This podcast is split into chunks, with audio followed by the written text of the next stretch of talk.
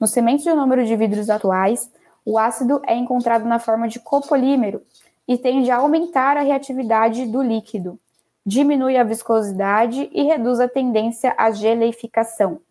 O ácido que possui essa propriedade é o, o ácido poliacrílico. Ele tem a tendência de deixar a, o líquido do sieve mais viscoso, mais consistente, é ruim de trabalhar, de manipular.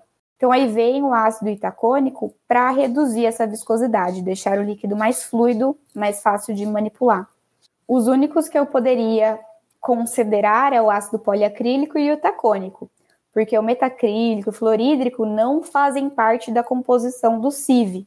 Só que aqui no enunciado ele está perguntando ó, qual que diminui a viscosidade, reduz a tendência à geleificação, que é deixar o CIV numa consistência de gel, né, mais consistente.